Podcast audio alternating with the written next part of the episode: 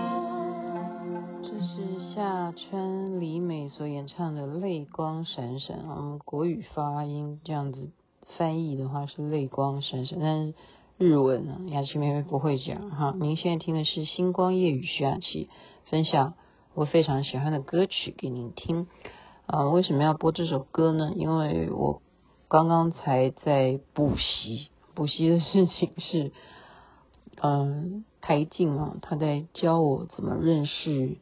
关系，我上次不是有讲遇见关系哈，就是很多的 JR 啦、近畿铁路啦、什么南海线呐、啊、地下铁啊、大阪啊，什么就是叫我去认。为什么叫我认呢？嗯，因为要去啊，然后你到时候迷路怎么办呢？这自由行没有跟旅行团，所以就是。孝顺的孩子哈，就是你不要小看有有些男生哈，他对你的好，他不是就是一定要嗯送你什么东西呀什么的，他就是想到就是说，我妈外表也许看起来像我姐，可是她毕竟年纪大了 啊，呃，所以我这整个的那些画面啊，我真的就是怎么又要讲到长月烬明啊？请原谅我哈，你没有看这个连续剧，我大概跟你讲一下，就是它有一个般若浮生啊，就是浮生若梦嘛哈，我们常说人生就有如梦幻泡影啊。他刚刚在秀给我看，就说你要记得这个地方可以通到奈良，这一条线可以去什么高野山，然后这个又可以去和歌山，什么这边又可以去环球影城啊。其实我们主要是要去乐园了哦。这边又可以去哦，北边又可以去到爱知县。我们上一回又在那边去到呃名古屋什么啊。我告诉你，我整个的脑海里啊就浮现了。般若浮生，好，般若浮生，嗯，般若浮生呢？哎，怎么忽然停了这么这么多秒哈？因为我觉得我必须要培养一下情绪哈。听众，也许你对于雅琪妹妹的呃过往，你关你什么事哈？因为有一句名言，这好像是老师讲，这是我们老师讲。有一句名言，就是世界上只有两种事，一个事就是关我什么事，另外一个事就是关你什么事。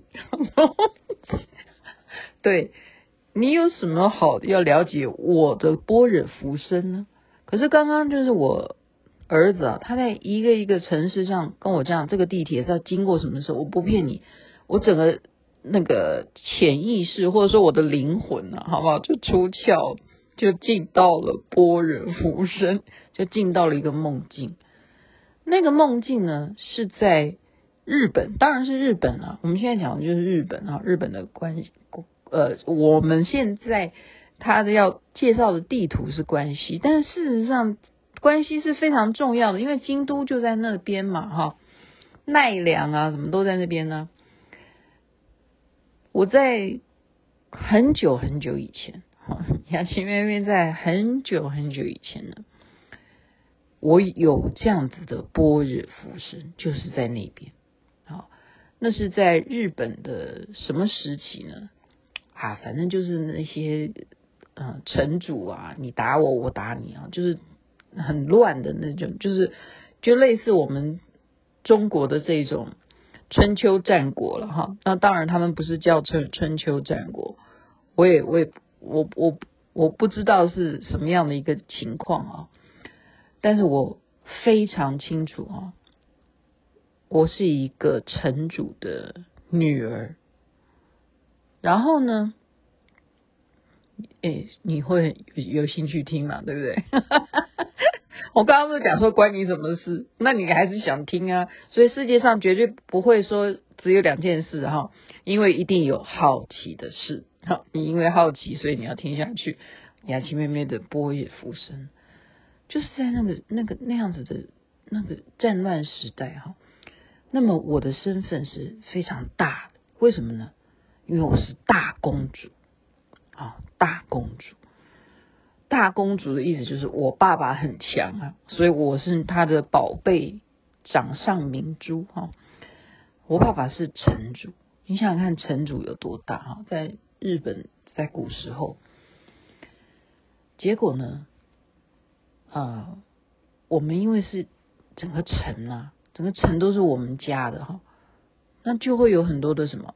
很多的卫兵啊，你你有你有看过那个《李健八犬传》吗？哈我不是说我是那个药药师丸的，我不是说我是他哈，那个剧情不一样哈，就是类似那样子的那种扮相。你记得真田广之吗？哈，真田广之那样子的扮相，就是在那个时候呢，有这样子的，哈，叫武士啊，我们叫武士。或者是叫浪人嘛？日本是叫浪人嘛？浪人武士哈，对啊。因为我应今天应该播这首歌哈，浪浪花的武士是不是？是台台语把它唱成这样。好啦，这是又岔话题，就是爱上了这样子的武士哈，浪人武士。那这个浪人武士当然也爱慕公主啊，啊，所以呢。接下来就怎么样？嗯，就跑了。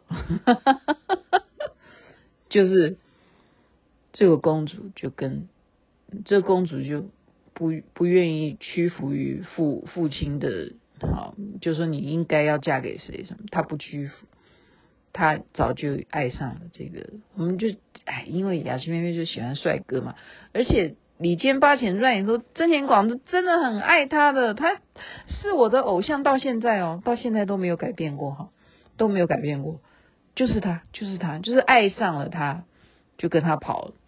结果呢，父亲怎么办？父亲能能怎么办呢？就是很生气，很生气啊。嗯，那跑了以后就就开始什么？就是到处浪人嘛，你就到处流浪啊，就跟着他。到处流浪哈，就是有有这样子的一个波野浮生。前面哈，前面前面讲的是这一段，这个我的过去哈，我曾经有这样子的一个前生。好，那么你觉得有意义吗？嗯，没有意义。可是绝对你会为什么会相信的原因哈，是雅琪妹妹到日本就是。不管怎么样，都会觉得很熟悉。哦，你去到任何地方，踩任何的点，你都觉得说讲不出来的一种感觉，哈，或者是说，嗯，会特别会吵架啊，或什么的，或生病，哈。我已经去过日本太多次了，有两次都生病，就可以这么厉害，哈。然后希望这一次不要，希望这一次不要，哈。我要讲的另外一个事情就是，距离上一次去日本的原因是因为选美哈，参加旗袍选选美，去名古屋。那我为什么同意要去名古屋选美的原因，是因为那时候是八月。那我儿子呢，他非常喜欢日本啊，呃，原因为什么喜欢日本的理由，就是因为任天堂哈，他喜欢打游戏。那他喜欢任天堂的版本的很多款游戏啊，所以我们家这些东这些财产呢，就是说你的位置啊，如果你说啊地震了，天摇地晃，什么东西掉下来，他不会去关心其他任何家里的东西，他关心的就是他的那些任天堂的那些啊游戏的那些产品有没有呃摔坏了或什么的哈。我觉得公仔这些事情对于很多人来讲，就是现代新世代来讲，就是一个很重要的产物啊，呃或者说你的宝贝哈。那他当然就是要去玩日本，他一个人去玩三十天。那妈妈想说，三十天见不到儿子，我可不可能跟儿子说，那我们约约在名古屋，妈妈刚好要去那边，那我们在那边见面，你就特别，不管你在天涯海角，反正你在日本，你可不可以到名古屋来看我选美呢？然后我儿子说好。所以我就答应了要去选美。其实志不在选美，而是要母子相逢在 名古屋，就是这样。就是遇见他要在日本，这种感觉是不是？我就是唯美主义啊，浪漫派。我是一个天生的浪漫艺术家哈。我要把这种母子相会呢，也要搞得很有那种很有 feel 哈。那么哪有时间呐、啊？我去参加选美才知道，说你是完完全全封，那叫封闭式的，就是说还没正式选美之前，你要封闭式的接受很多的哦仪态的训练啦，什么什么走台步啊，什么就是封闭式的，哪有办法什么母子相会啊？有啦，有见到了，但是就是妈妈必须要按照。好，大会的规矩，你要干什么干什么。然后我儿子呢，就说：“那我这样子没有办法陪你啊，因为我还有计划。我是从西边这样过来到名古屋跟你会合的。我接下来的行程，我要再往东边走了，我要往东京发展了哈。然后我就跟大会就请假，我说可不可以让我今天晚上不要跟你们吃晚餐了，把你们的晚餐。”时间留给我，让我可以跟我儿子聚一下，好吗？然后他们就同意了，哈。然后我就跟我儿子就跟他用哈简讯嘛，哈，就是 Line 嘛，哈，用 Line，就是他跟他讲说，我已经请假成功了，我六点以后都没有事情，所以你要不要回到我的饭店来找我？大家听好啊，在这个时候呢，我儿子就跟我讲说，他实在是如果现在。他的位置回来找我的话，会浪费很多很多的时间。然后最主要的是，我儿子说他要带我去一个地方，那个地方等一下也关门了。然后再一点，第三点最重要的事情是，他的手机只剩下百分之三十的电力了。所以他跟我很快的交代说：“你可不可以自己从饭店坐地铁坐到？”我要你去的地方，我在那一站等你。然后我就说是什么地方？他说大须观音哦，名古屋有一个名胜，就是说你如果去名古屋，你除了逛古城以外，你一定要去大须观音，因为他知道他妈妈就是爱观音，他就想说我也让你了一个心愿嘛。你来名古屋，你如果没有拜观音的话，哈，那我就说哈，你。只剩下百分之三十的电，我跟大家讲哈，这辈子是我的第一次。你只剩下百分之三十，那我就不要浪费你的电嘛，我不要再麻烦你。我说好，我就我这个人也很干脆。我说好，那这时候雅琪妹妹怎么办？因为全部的人都已经去吃晚饭了，我找不到任何人可以带我去坐地铁，因为我的饭店的位置并不是旁边就有地铁可以坐啊。所以这时候我就有这种本事，因为我是一个自来熟的人嘛，哈，我随便就抓一个路人，我就给他看那个简讯，哈，就给他看大须观音应该怎么去。其实我的位置又不是在大须观音啊，他就比手画脚嘛，因为你问的绝对都是也也不会讲，日本人不英文很很差的啦，他们。基本上只会 Thank you 啊，Hello，What's your name？对不对？这基本的啦哈。那他就说往往这边走，往这边走，然后再用手比，完全用手比。然后我就很急嘛，为什么？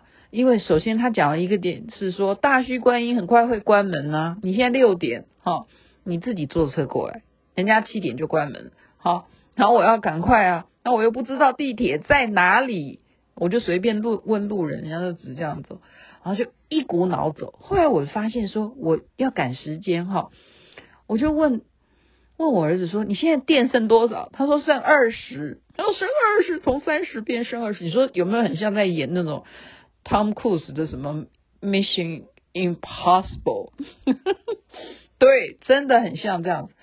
我觉得说我不要再问人，这样问的人会浪费时间。我只要看着很多人往哪个方向走，那个地方一定是地铁。你你看我是不是很聪明？然后我就真的就学着学着大家，一股脑的就很多人都往一个方向走，我就学大家，然后我走的稍微快一点，就是等人家那个红灯很快变绿灯的时候，我也要当第一个走绿灯，跑在第一个人前面，就果然就发现哇，对，没错，然后就继续跟着这群人走，哎，很复杂哎，其实我跟你讲。日本的任何一个站啊，你不要以为说跟着大家走就对，因为大家也许就是去那个站的下面去买个晚餐呐、或者是会一个什么人呐、或者是缴一个什么钱呐、因为它的地下铁可以发展很多事情的哈，很多事情的，对啊，那哎呀，糟糕了，完了，往往下走，接下来是什么状况哈？是什么状况？我记得他那边很还很，我现在。记忆犹新的是，马上就回忆起来，他当时因为那部电影嘛，就是玩具，那个叫什么？那个那个叫玩具啊，就是那个 Tom h a n 配音的那个叫什么？玩具总动员，对不对？玩具总动员四那部电影正在上映，所以他有一个好高好高的那样子的，就是一个大型的玩具啊，就是他，就是那个角色哈。然后我就经过他，我也来不及拍照，我就赶快赶快赶快走。然后我就看到谁？看到谁？我就看到长得像站长、长长得像警察的人。好，我根本也不要问路人了，我就问他说：“请问大须观音应该怎么去？”然后他就说：“往这边进，往这边走。”他也就也用比手画脚。我说：“我真的不知道。”我说：“你可不可以？”我就说，Can you carry me？就是你可以带着我吗？然后 carry me 到我我这我也是乱讲了，他也听不懂。然后他就说，好好好，他真的他懂我的意思，他知道说我很赶时间。然后他真的他讲的我也听不懂，然后他就真的陪着我哈。这个我要给他们拍拍手，日本好，日本真的好哈。然后就带着我这样往里头走。然后我就进去，我说啊，谢谢谢谢。然后往那一条线，我就大概知道，就就可以说，哦，这一个才可以开始。就是说，因为你有地图可以看归一回事，可是因为时间的关系，你在赶时间，加上你又老花眼，你哪里有办法看得出大须观音应该怎么走？但是这个呃站长哈，就是这个警察先生已经带我，已经就是说你就坐这一条线就对了。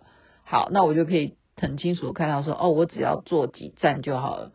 结果没想到呢，我坐过站，我就告诉台静说，哦，我已经坐到了，坐到这条线。